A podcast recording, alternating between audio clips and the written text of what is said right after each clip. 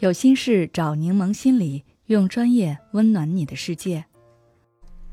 今天想跟大家分享的是，性格好不是退让的理由。你有没有经历过这样的场景？小时候亲戚家小孩非要带走你最喜欢的玩具，妈妈拗不过，对你说：“你最乖最听话了，就给他玩吧。”跟别人吵架时，明明不是自己的错，别人却劝你说。你性格好，他倔脾气，就让让他吧。工作上本来忙得要死，同事突然找到你，让你帮他做一份 PPT，并说：“你这么好，一定会帮我的，对不对？”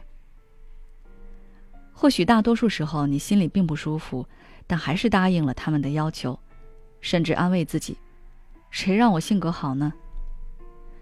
可你有没有想过，性格好是你的优点？但为什么这种优点总让你利益受损、心里添堵呢？其实，性格好这种夸奖有时候是一种情感绑架，背后有深层的目的。当别人夸你性格好时，内在的逻辑是：因为你性格好，所以你要给我玩具，吵架让着我，帮我做 PPT。这种夸奖的外衣下包裹着的是对方的目的和利益。夸奖只是一种手段，达成目的、获得利益才是本质。为什么人都爱挑性格好的下手？这是因为他们觉得性格好的人得罪了也没关系，说两句好话就可以摆平。性格好的人心都软，更容易答应自己的要求。一旦他们得逞，你就被打上了好说话、好拿捏的标签。以后如果还有这种事，你就会成为突破口。性格好的人就像是一块橡皮泥，谁来都能捏几下。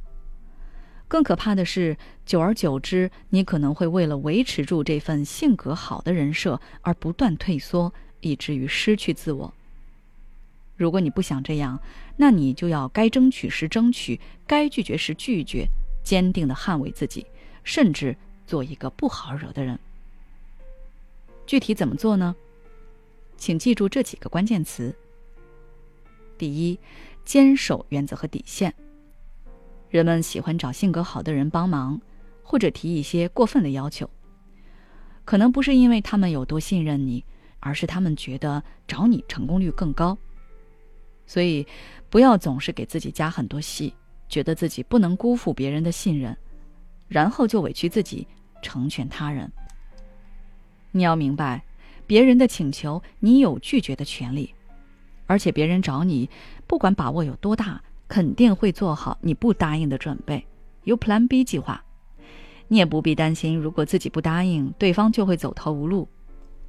你得问问自己的内心，如果心里不情愿，一开始就要果断拒绝，亮出你的原则和底线，告诉别人什么是你能接受，什么是不能接受。这会帮你省掉以后的很多麻烦。第二，敢于翻脸和还击。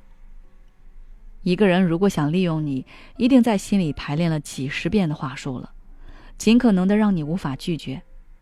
一旦他第一次试探成功了，那会有接二连三的试探，直到你接受不了为止。